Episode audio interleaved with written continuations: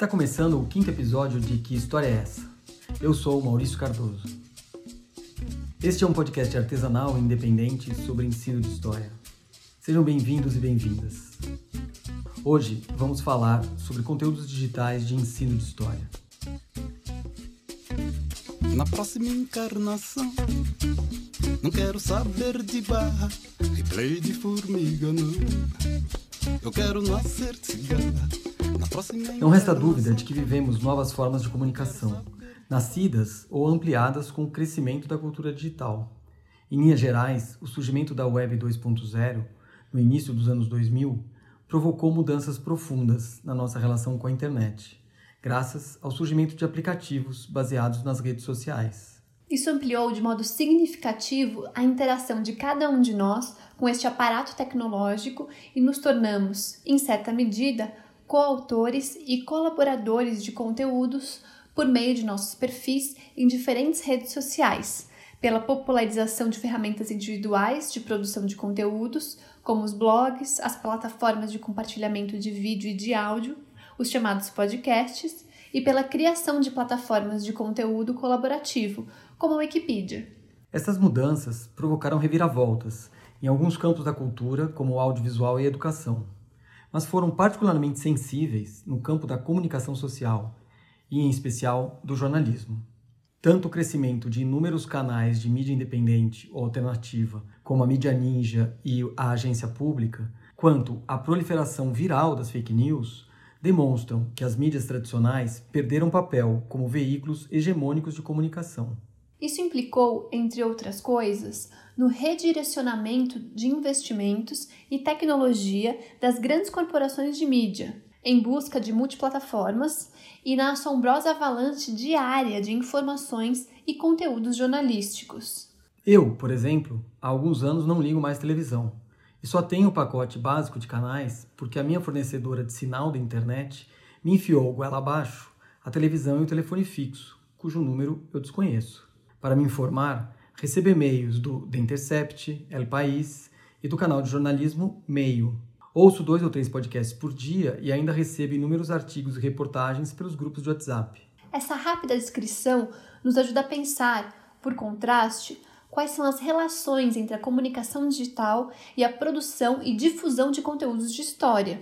Quando comparamos com períodos anteriores, sem dúvida, os meios digitais favoreceram a difusão do conhecimento histórico escolar ou de caráter público. Nos anos 1980, por exemplo, os conteúdos de história para um aluno de educação básica em uma escola pública estavam restritos ao livro didático, a uma biblioteca escolar mal equipada, geralmente, enciclopédias e coleções de divulgação. Costumavam ser vendidas em fascículos em bancas de jornal. Fora isso, algum programa da TV Cultura ou minissérie e telenovelas da Globo já é abertamente em terreno ficcional.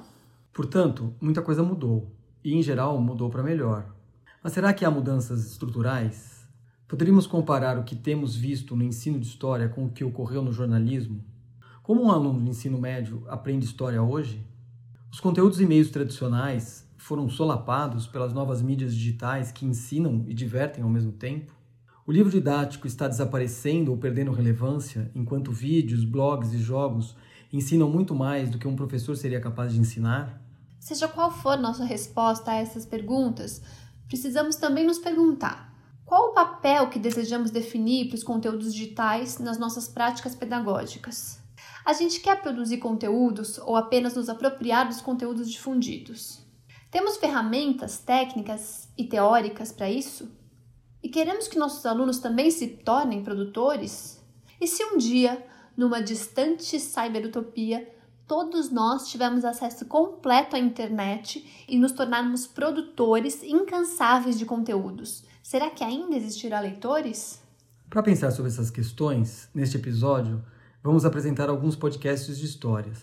Não fiz uma investigação exaustiva sobre o tema, mas um panorama sobre a diversidade de autores, produtores de conteúdos de história. Vamos começar então com um irmão gêmeo, ou quase, chamado Que História é Essa?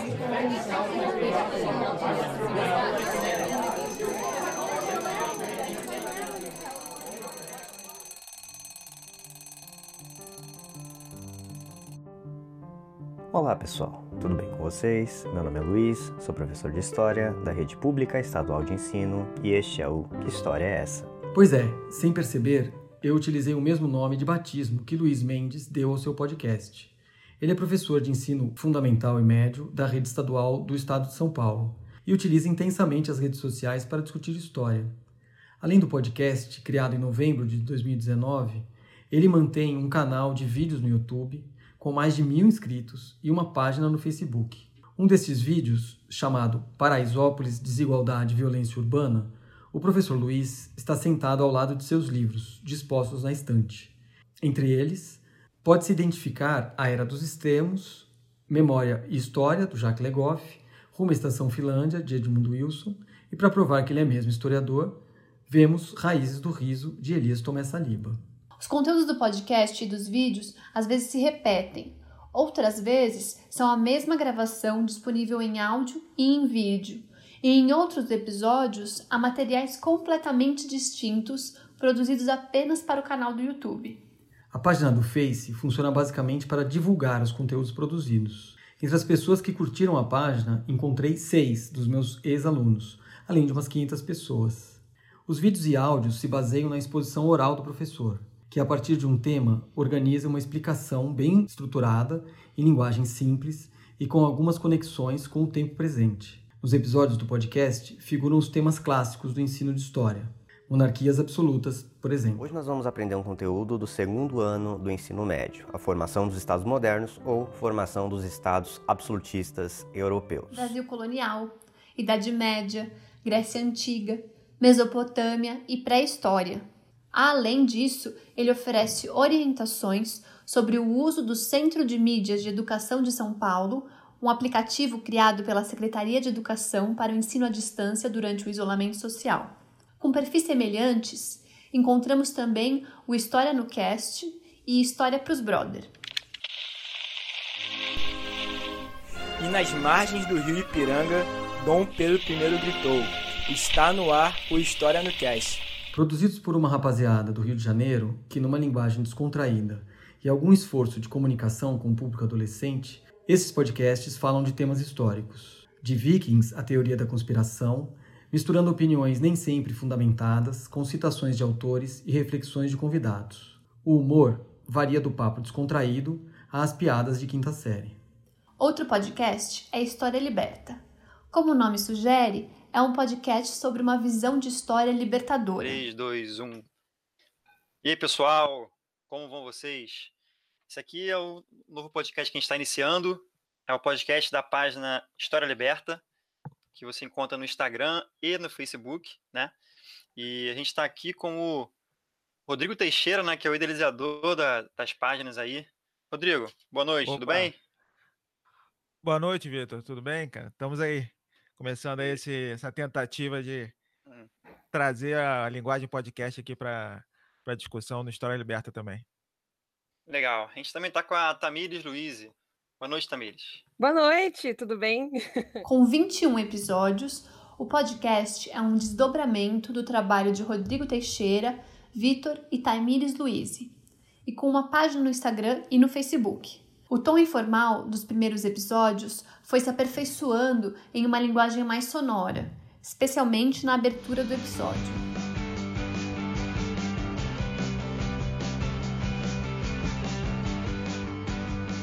E aí, pessoal, tudo bem? Começando mais um podcast aqui do História Liberta. Mas é basicamente uma produção artesanal, com poucos recursos técnicos e fundada na reflexão dos seus autores.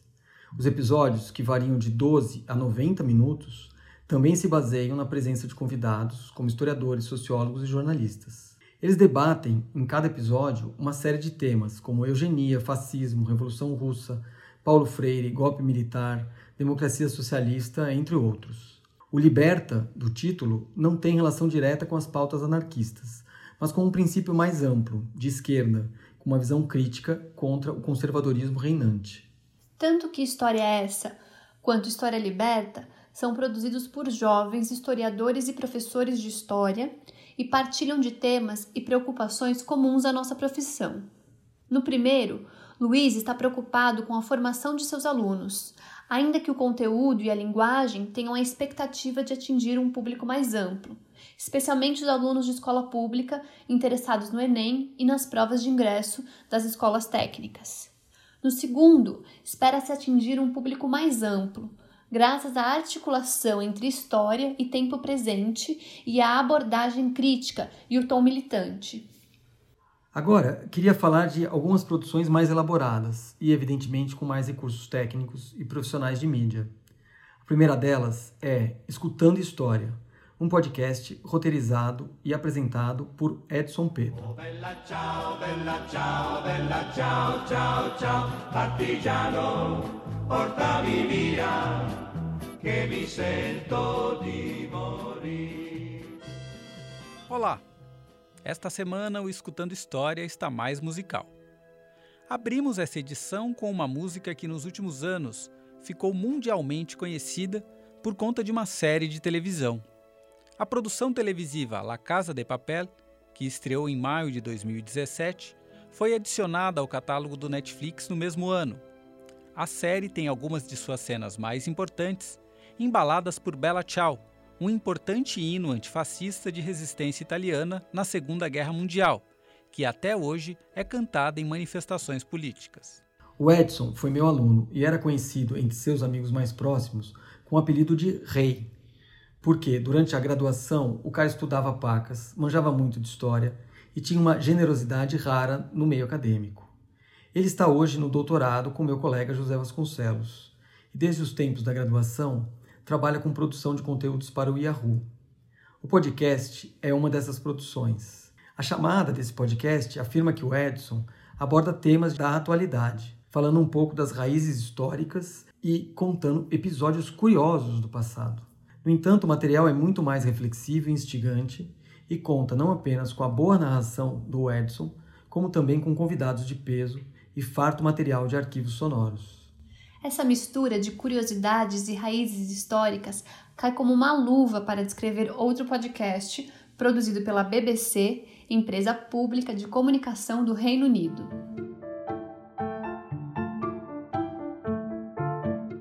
1883, o mundo presenciou um evento natural tão bombástico e violento que pôde ser notado de alguma forma por praticamente todos os habitantes do planeta.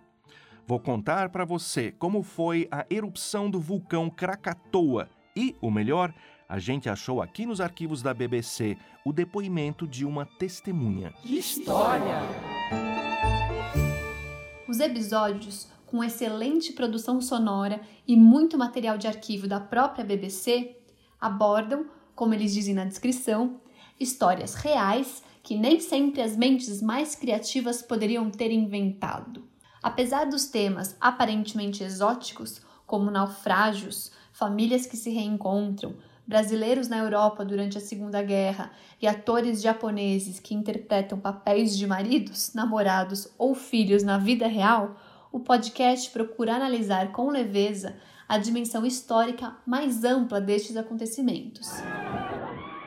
Os brasileiros do serviço latino-americano, pelo menos os que deixaram depoimentos sobre essa época, se lembram com grande carinho desse tempo e de terem testemunhado e participado do que viram como luta pela liberdade na Europa e no mundo. O último podcast deste episódio é uma minissérie produzida pelo Instituto Moreira Salles, chamada Sertões Histórias de Canudos. É fácil dizer quando uma guerra começa. Mas quando uma guerra termina? para quem ela termina. E será que um dia termina mesmo? A Guerra de Canudos começou em novembro de 1896. Foi quando os moradores do arraial fundado pelo beato Antônio Conselheiro no sertão da Bahia expulsaram um grupo de policiais enviados pelo governo estadual para ameaçá-los.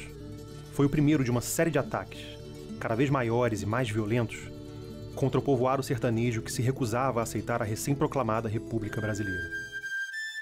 Eu sou Guilherme Freitas e esse é o podcast Sertões Histórias de Canudos, uma produção do Instituto Moreira Salles. Em cinco episódios, vamos percorrer a história de Canudos para entender por que essa guerra do século XIX ainda ecoa no Brasil do século XXI. Como este trecho de abertura do programa revela, o podcast tem uma produção sofisticada, tanto pela qualidade técnica, no uso da trilha sonora, quanto no conteúdo produzido, graças ao acervo restaurado e preservado pelo Instituto Moreira Salles.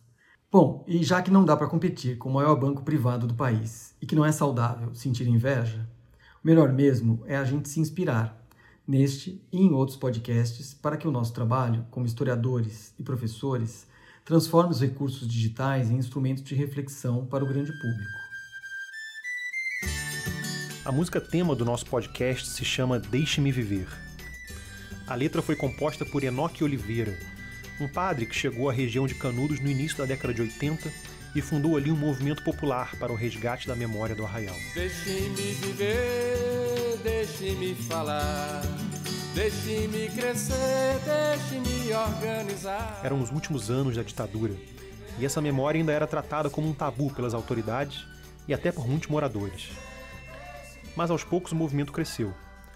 Canudos se reencontrou com o passado e hoje celebra sua história, atraindo gente de todo o país.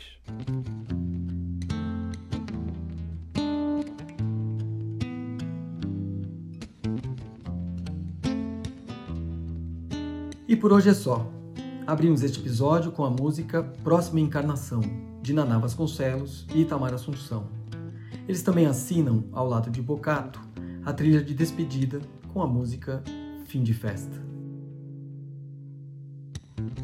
Meu amor por você chegou ao fim.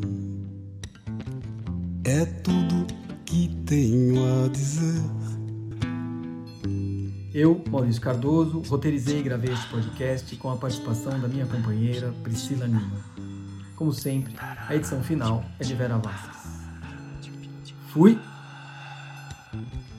Meu amor por você chegou ao fim. É tudo que tenho a dizer. Também não precisa sair assim.